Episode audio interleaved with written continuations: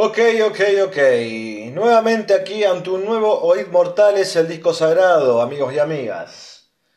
El número 25 de esta temporada. Así es, 25 discos hemos hecho pasar por este podcast, 25 discos hemos analizado y recomendado. Todos buenísimos, no hubo espacio para discos malos. Así que Hoy estamos ante el número 25 y esperemos llegar al número 30. Terminar el año con un número 30 sería algo espectacular. No sé si nos dará el tiempo, esperemos que sí. Haremos el esfuerzo, pero si aún así no llegamos, estamos totalmente conformes. La verdad que el trabajo ha sido por demás desatisfactorio. Ok. Pasamos a otro tema.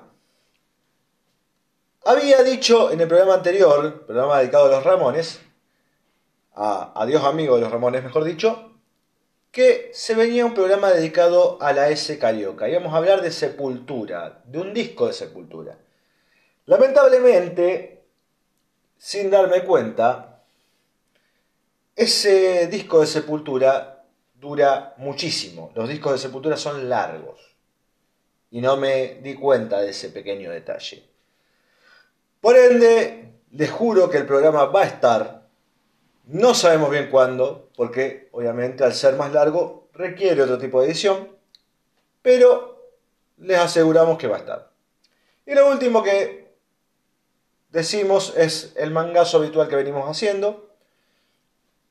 En el perfil de Spotify, en la descripción, en la parte donde dice más, el botoncito que dice más, Apretan, encuentran un alias y un CBU. Pueden realizar donaciones para que el programa siga creciendo. Queremos seguir estando el próximo año y los que vienen.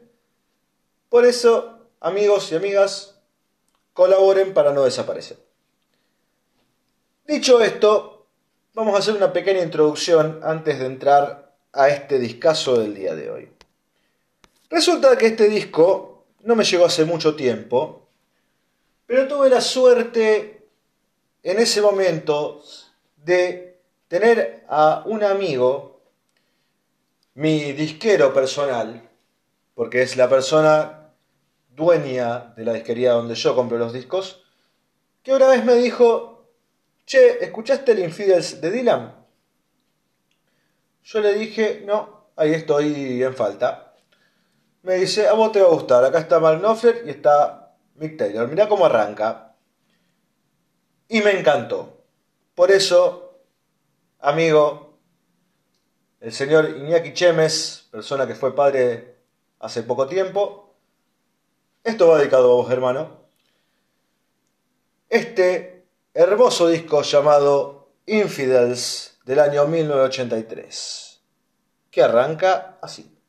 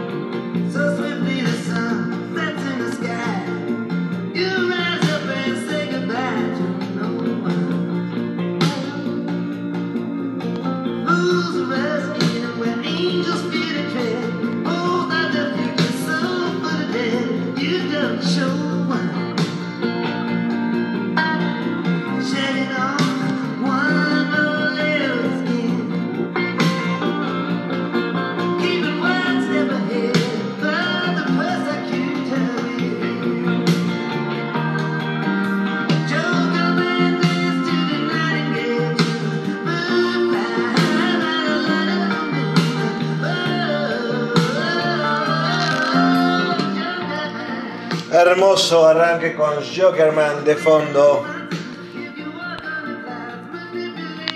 Infidels es un disco bellísimo. Y ya la primera canción te lo da a entender. Un poco de historia, porque esta demanda, como decimos siempre.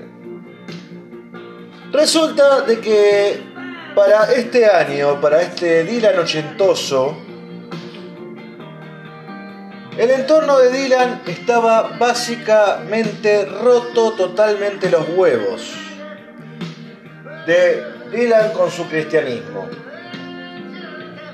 Y se ve que el gran Bob entendió el mensaje, no sé si por insistencia o por algún resto que faltaba en la cuenta bancaria, por ende decidió dejarse de joder y volver a las bases. Pero ¿qué pasaba? También corría el año 80. Sonar a ese Dylan de los 60 y 70 era algo muy arriesgado, por ende tenía que apostar a un sonido diferente. Y este sonido diferente lo tenía que presentar de una forma obviamente más moderna y sobre todo eléctrica. Estamos hablando del Dylan que ya era eléctrico, totalmente. Agarrando guitarras eléctricas en los shows, con banda. En fin. La banda que grabaría este disco sería Sly and Robbie. Sly Dunbar y Robbie Shakespeare Robbie Shakespeare en bajo, Sly en batería. Mick Taylor se encargaría de las violas, Alan Clark de los teclados y en la producción lo tendríamos a Mark Knopfler. No solamente la producción, sino también dentro de las guitarras. Y podemos empezar a escuchar un poco las guitarritas de Knopfler esos toques country bien brillantes, ese audio particular de Daggy Strike. Ronnie Wood también participaría, la cosa se venía seria. Y en su momento, con la salida de este Infidels, obviamente la crítica se iba a dividir. Hubo gente que amó este disco y hubo gente que dijo, esto puede estar mejor.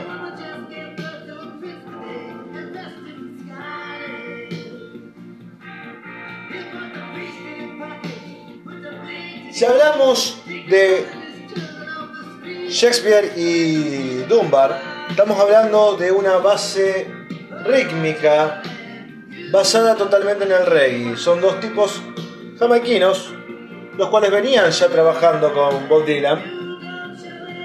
Y Bob Dylan, como tenía cierto gusto por este estilo, decide incorporarlos. Y son los que se encargaban de caer en esto.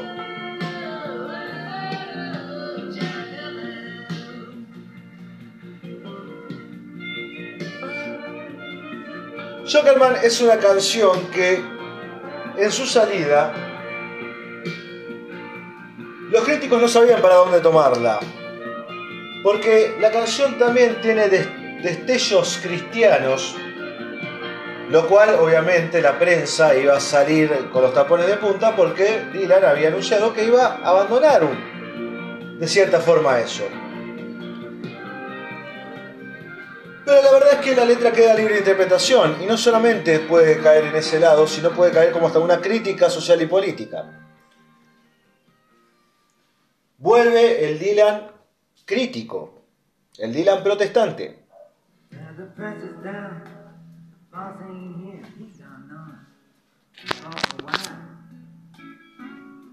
As with her like you.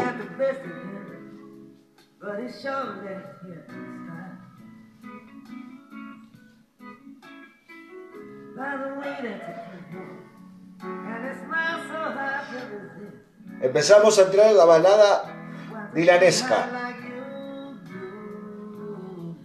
En esto que Dylan con menos instrumentos nos daba en disco como bloco de tracks.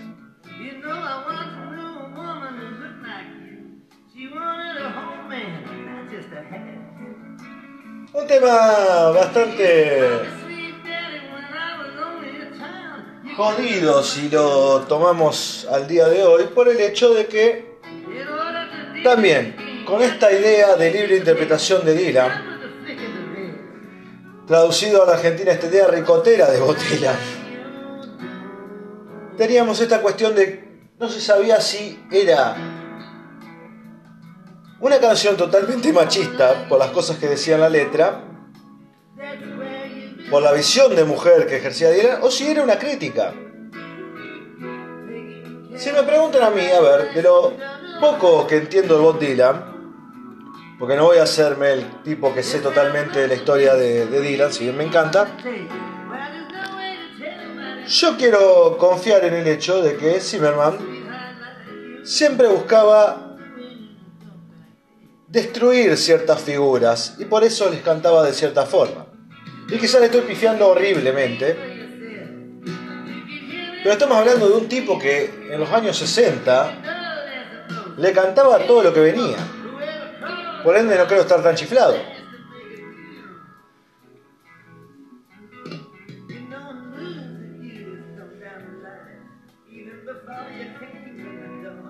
Los tecados de Alan Clark de fondo. Ese estilo de teclado que si uno le acelera el ritmo, lo encuentra en Dire Strike de toque. Es un toque muy distintivo.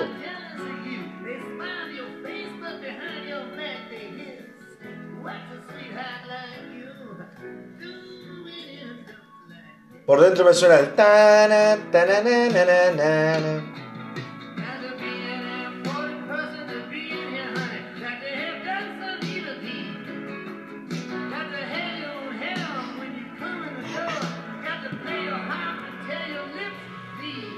La producción de McNoffler, a ver.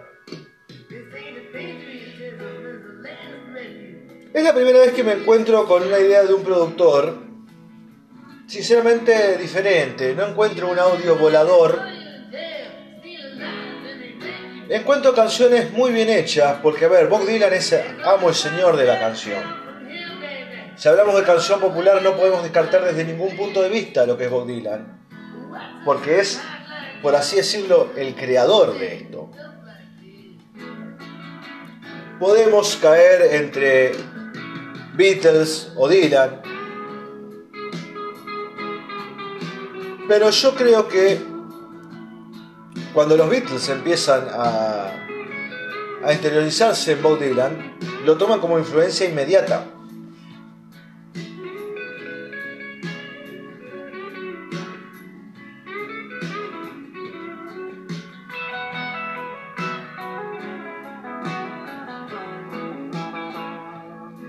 Ese es Taylor para mí.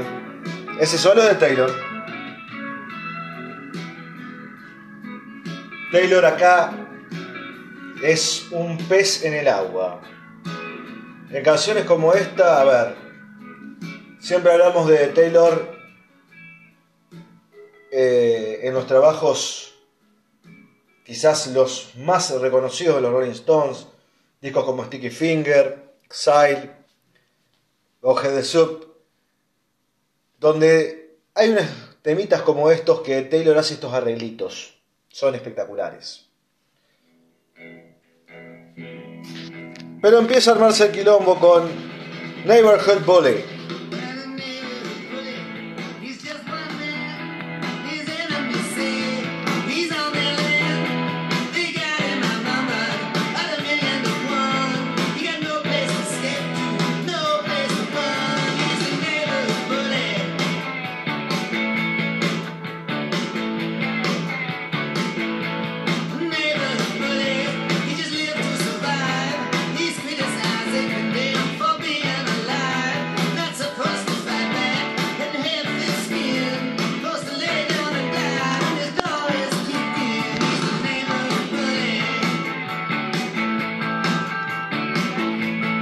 Este Dylan rock and es una masa.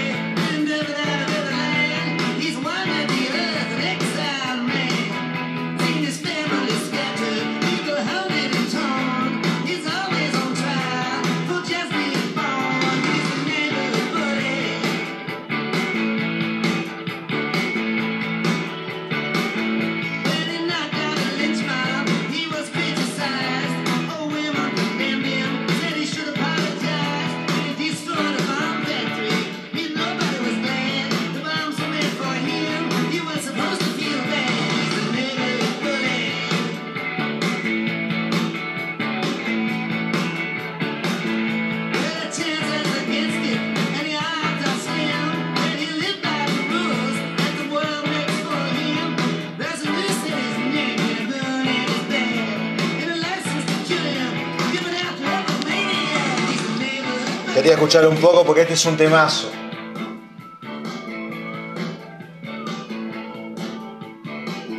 Dylan elegía bien la banda. Eso sí hay que destacar. Pero vuelvo a lo que había dicho anteriormente. Yo creo que pese a que se ve la mano de Knopfler, de Van Knopfler en en ciertas canciones, con ciertos arreglos. La producción para mí es algo que no resalta mucho, porque sigo escuchando a Dylan, sigo escuchando al Dylan que escuchaba en discos anteriores. Las canciones de Dylan son brillantes, por ende no creo que haya mucho laburo para hacer. Y si uno se pone a ver los discos de Dylan, ya sea acá para adelante o de acá para atrás, es como que la canción queda por arriba de todo lo que se le pueda llegar a meter.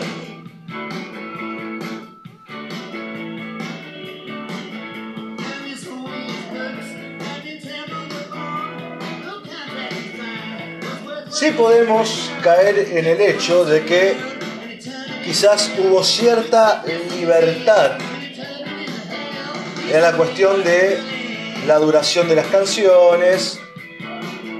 Dylan es una persona que mete mucha letra en las canciones. Eso no es dato menor. Sino preguntarle a su tema Hurricane. Una persona que no se guarda nada a la hora de escribir. Por ende, compactar todo eso debe ser algo bastante jodido.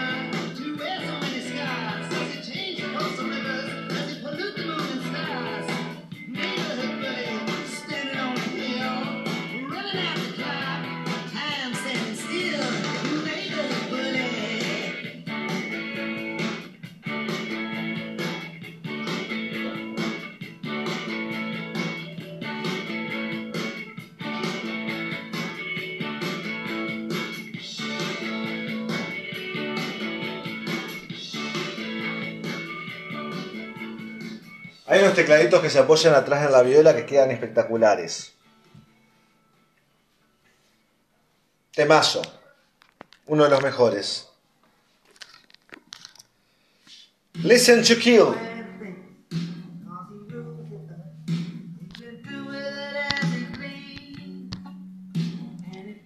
Nuevamente esa idea esa idea de canción popular, tranqui, baladesca, pero entre la guitarra y la batería hay una cuestión reggae. El audio de la batería es recontra reggae, recontra reggae. Hay mucho eco.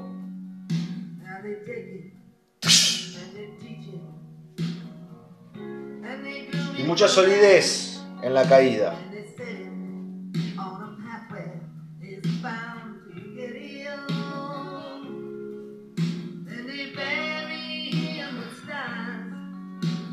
A ver, quizás obviamente peque al afirmar esto, no quiero caer en la afirmación, pero es como que las técnicas de las violas se,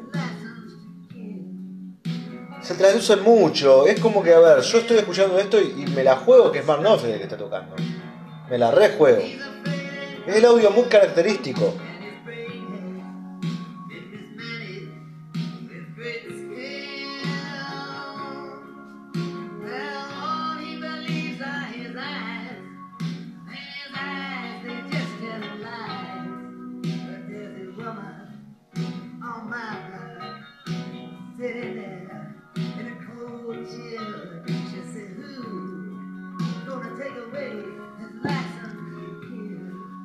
A ver, pese que conté que la crítica había sido dividida y quizás en su momento fue mayormente negativa,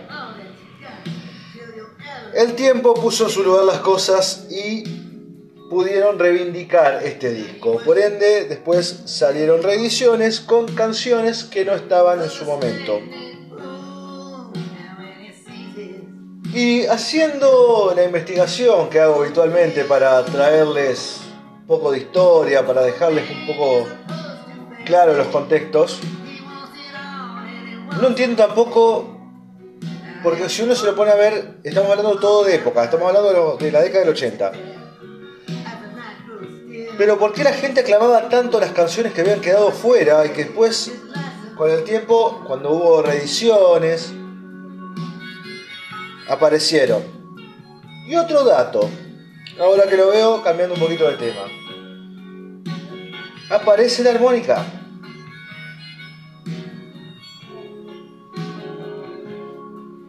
Y acá voy a ser un poco fulmine.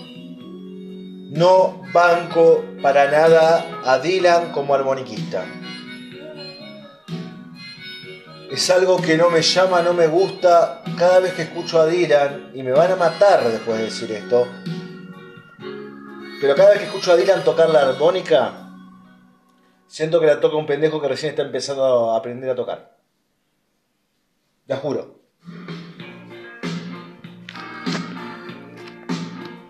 Temazo.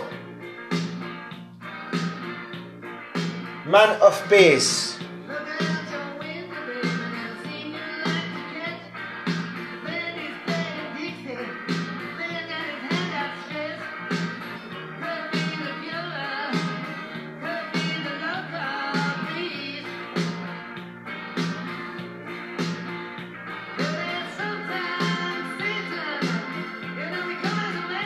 Me suena muchísimo Stop Break It Down de, digamos, de los Stones. Obviamente el tema no es de Stone, pero la versión de Stone.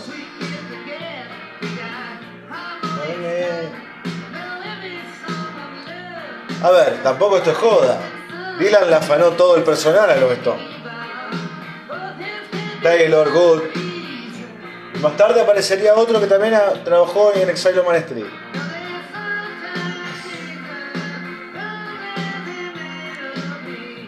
Pero es hermosa esta idea de blues rápido, este, este shuffle diferente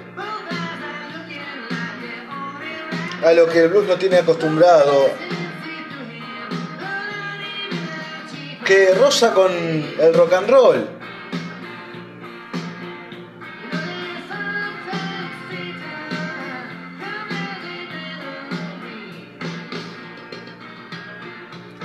Y atrás esas percusiones.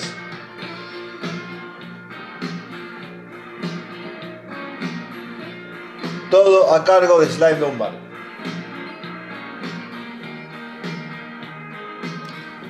Me sigue sorprendiendo el audio de los golpes de la batería. Es como que no se achica, es como que va a seguir así. Parece un disco que haya sido grabado de la manera con toda la banda junta.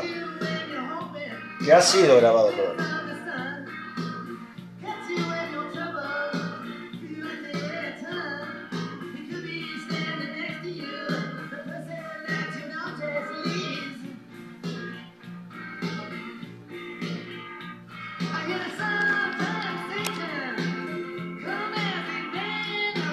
Hay como una especie de banchito de fondo.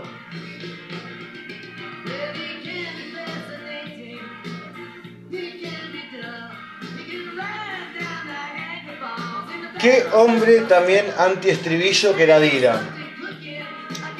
Y es increíble que diga esto, porque como dije, Dylan fue para mí el hombre que inventó el sistema de canción popular. Después los Beatles potencian esa marca haciendo la cuestión repetitiva de los estribillos. Potencian, no la inventan. Dylan, por así decirlo, es el inventor de lo que es la canción fogonera, de la canción que vos te calzás una guitarra y, sola, y la puedes tocar. No necesitas más que eso. Obviamente existen canciones pop dentro del new metal o de cualquier otro género. Digo new metal porque es el primero que se me viene en la cabeza. O de heavy metal, o de lo que quieran. Existe una estructura pop dentro de eso. Pero si hubo alguien que logró hacer esa cuestión de poder tocar con lo mínimo indispensable y cantar, tener melodía en base a eso, ese es Dylan. Y la forma de Dylan de hacerlo siempre fue, o en su gran mayoría fue esta. Tarde o temprano la canción te va a caer en un estribillo intrascendente. No va a ser ese estribillo en el que vos te quedes clavado. Rara vez hizo eso Dylan. Incluso en las canciones quizás más vendidas de día podemos encontrar eso. Las cuales, los hits, no son muchas. O sea, una cosa es Like a Rolling Stone, por ejemplo. Con ese estribillo característico. Pero después tenemos canciones como Hurricane, o tenemos... Eh, a ver qué se me viene a la cabeza. Hasta Show, Blood in the Wind o como estas. Hay una transición de verso que en un momento cae en un lugar que es un cierre. No hay una eh, una forma de cambio que te lleva al estribillo. Es una, una fórmula que Dylan ha repetido muchísimo.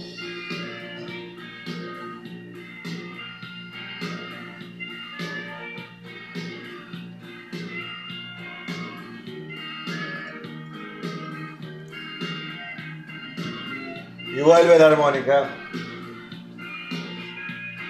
Vieron que yo siempre en los programas bardeo a las armoniquistas. O aprecio cuando una armónica está bien grabada. Pero creo que lo que yo detesto de los armoniquistas, lo detesto por Dylan.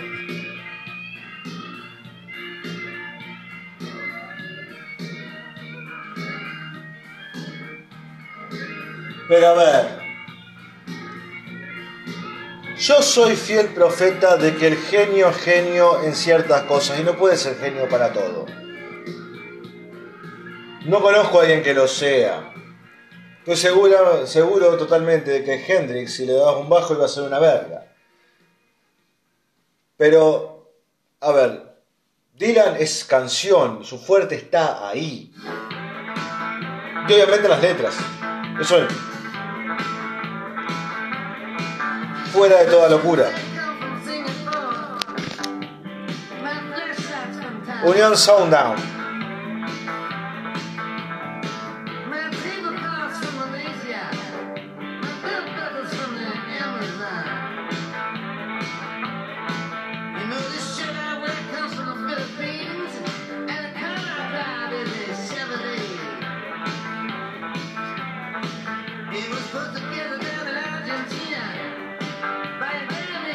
Canción entraría Clyde King. En esta parte. Estos coros. Persona que había estado presente en Exile Man Street de los Stones.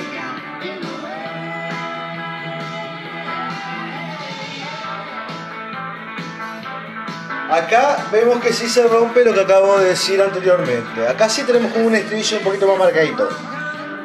Pero tampoco es una marcación que uno diga, marcación, joder. Tampoco es un marcaje que uno diga, wow, alevoso. Igual el riff es espectacular.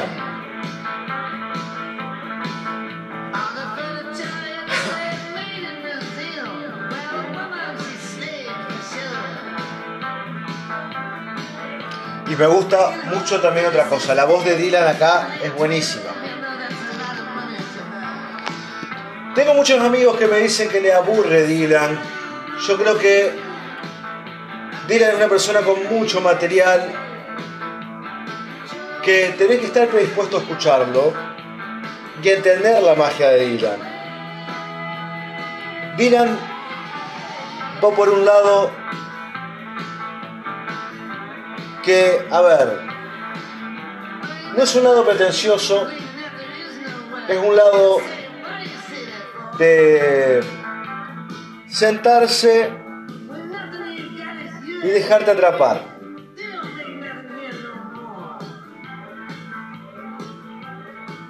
No esperes una canción de Dylan para salir un sábado de la noche.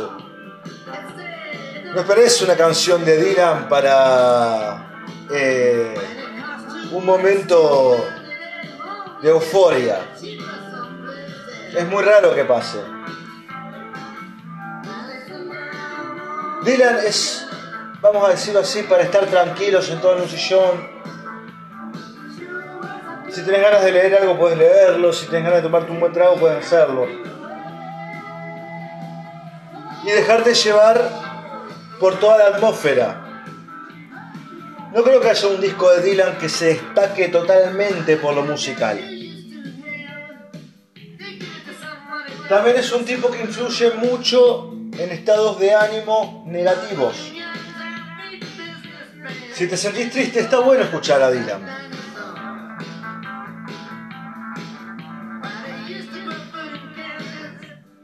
También hay otra verdad, es que la voz de Dylan es algo difícil.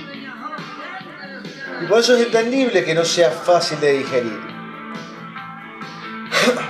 No es un gran cantante, es un cantante que cumple con lo que tiene que hacer. Tampoco es un gran intérprete de lo que canta. O por lo menos la mayoría de sus canciones. La canción de Dylan es una transición.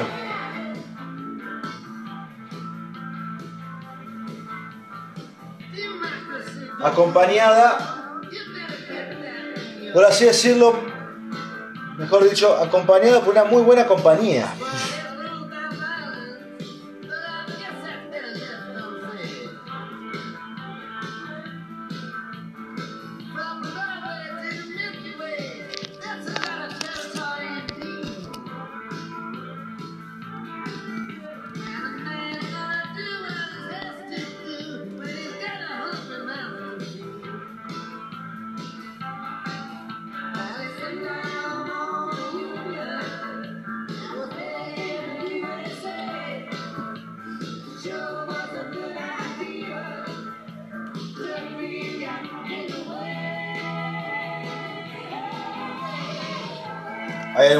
Fondo que entra y conecta de una forma bestial.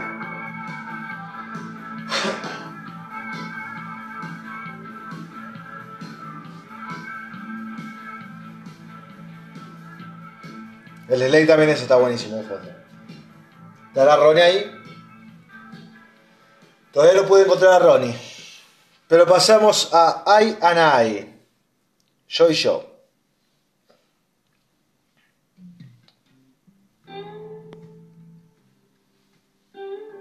Vuelve el blues. Taylor. ¿Cómo entonces ese teclado? Espectacular. De nuevo. Oh. Vamos a subirlo un poquito.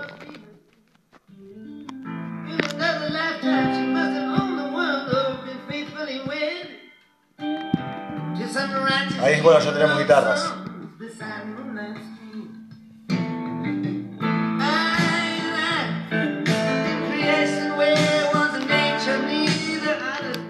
Todo bien oscuro.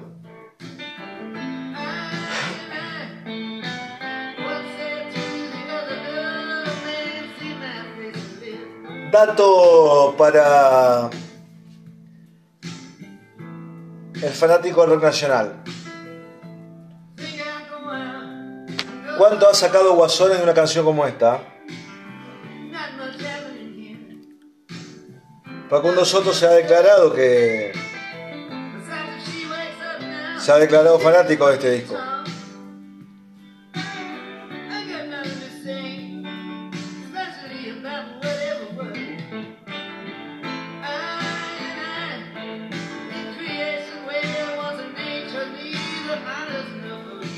Teclado es una cosa maravillosa.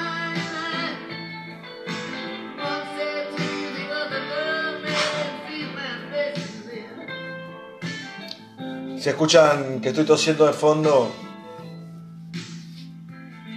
eh, no son ruidos raros, estoy tosiendo de fondo.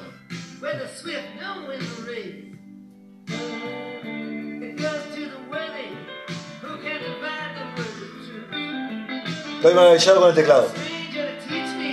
Entra cuando tiene que entrar. Tiene unos arreglos bellísimos. El audio es buenísimo.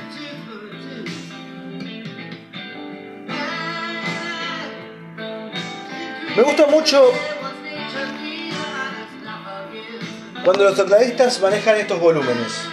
De ir apareciendo cuando tiene que aparecer. Temazo. Este es un temazo.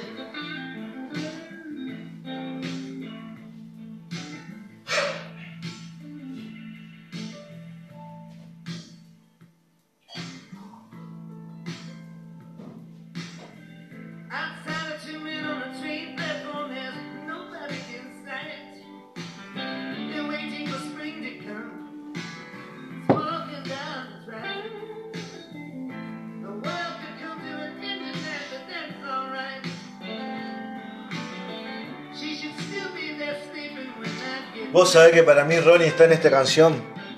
Estos Yates son muy de Ronnie. Por el amor de Dios, me muero por saber en qué canción está acá.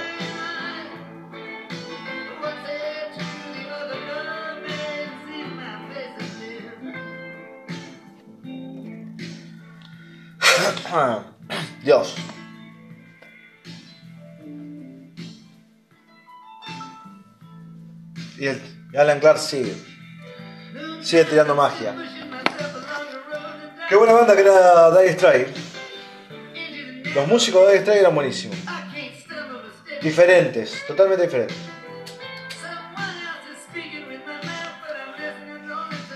Obviamente Alan Clark cae a grabar con Dylan por Magnoffer. Magnoffer es el que lo recomienda a Alan Clark. Alan Clark.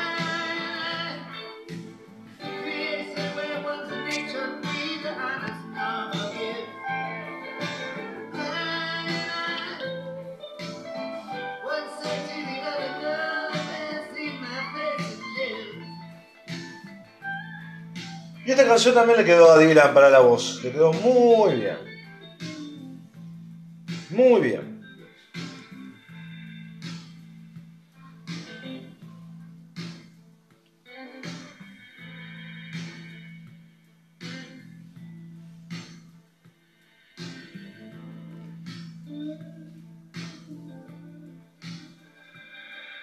La guitarra está tratada con una dulzura espectacular. No hay nada de drive. Para mí debe ser una Les Paul. Bobina del, del mástil. Clavadísima. Llegamos a la última canción. Don't Fall Apart on Me Tonight. El Dylan clásico vuelve.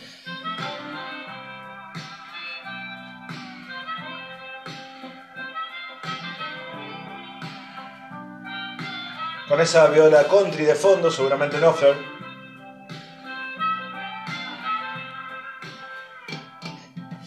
Incluso hasta. No sé si seré paranoico, pero como que detecto que la armónica como que erra un poquito.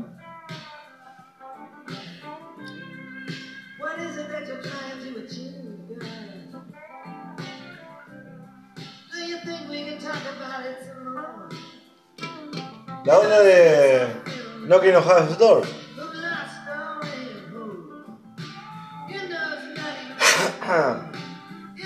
Estoy fatal hoy, muchachos.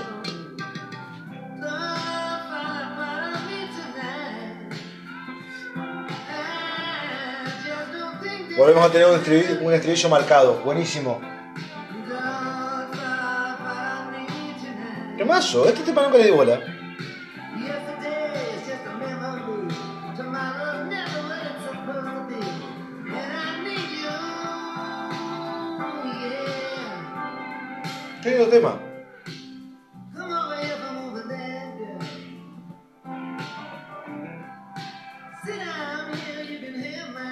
Fin, tenemos un rejunte de canciones rápidas, rock and rolleras y un conjunto de baladas bellísimas. Yo no entiendo cómo ahora, recién que termino de pasar todas estas canciones, de llegar a la última, yo no entiendo cómo pudieron haber dicho que este disco podía haber sido mejor. Sinceramente es un discazo. De los mejores discos de Dylan, lejos.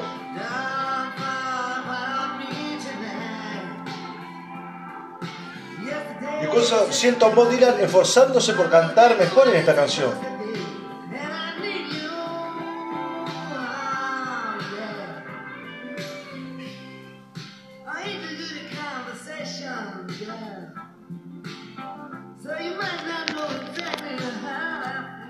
Y es muy lindo lo que hacen las cuerdas de fondo.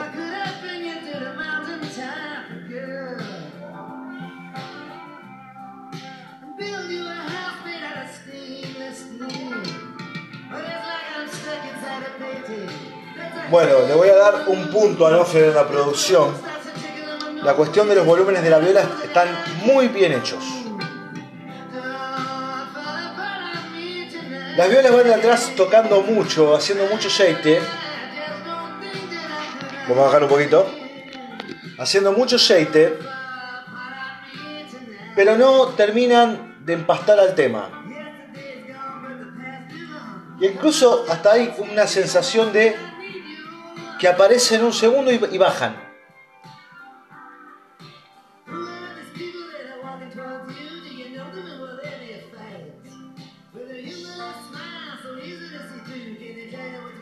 También vamos a resaltar algo que no hemos hablado en todo el programa, y es que Dylan, si bien en ese momento, año 83, hablamos de muchos discos de los 80, pero la onda iba por otro lado. Se le exigió a Dylan volver a ser Dylan. Y Dylan dijo, esto es lo más moderno que puedo ser. No iba a ir a una cuestión disco ni a palo, no iba a ir a algo que se pasara en un boliche. Sino iba a entregar un lado de él, no moderno para la época, pero sí moderno para sí mismo.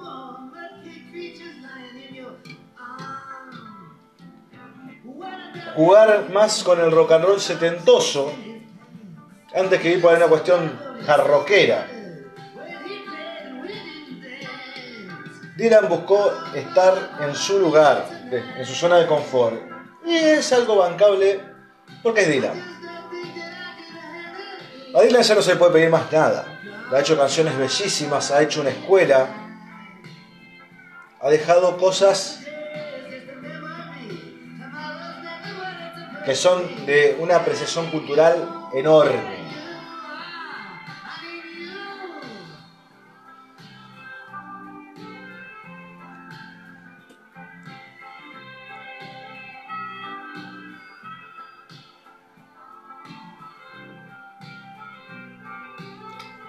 Estamos llegando al final.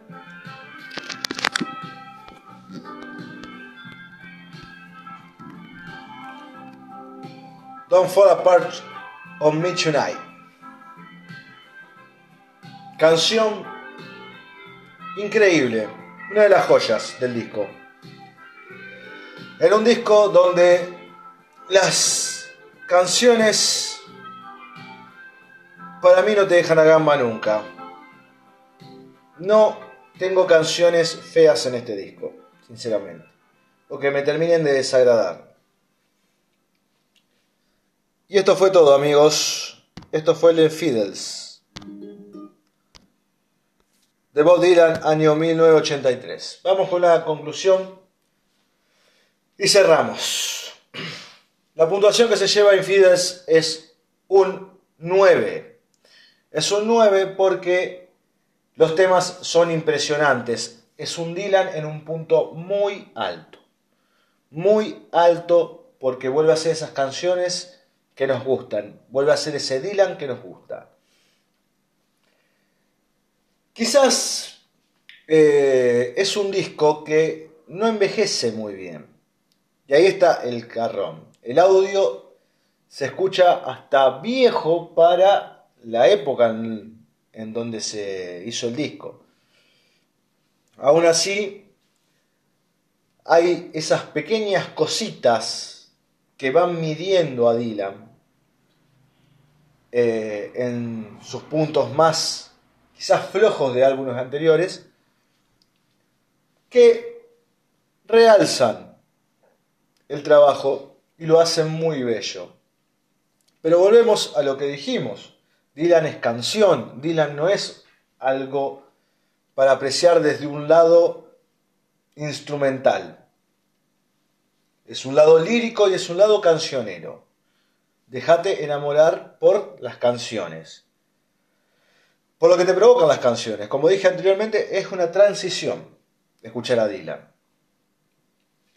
La cuestión es que, bueno, los temas recomendables, Jokerman es una canción espectacular, eh, Neighborhood Bullet, terrible, hermosa canción, Union Sundown, este último que pasó, bellísimo, I and I, para mí todos puntos altísimos. Man of Peace. Eh, sinceramente no tengo canciones en este disco que digo las sacaría. Eso también se le, se le criticó mucho, como que se, decía que había canciones que eran medio de relleno. Para mí no, no las hay.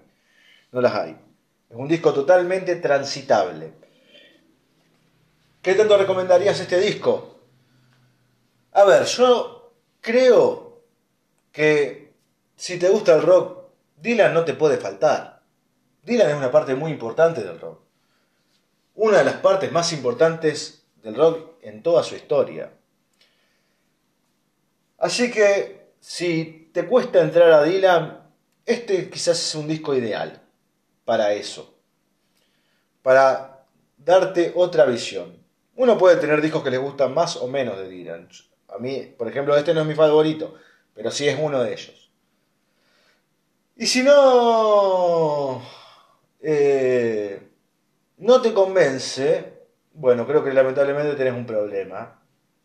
Porque estás negando también eh, muchas canciones que vienen gracias a un hombre como Dylan. Pero bueno, después te da otra cuestión de gusto, de qué es lo que te llena, o lo que vos esperás escuchar, ¿no? En fin.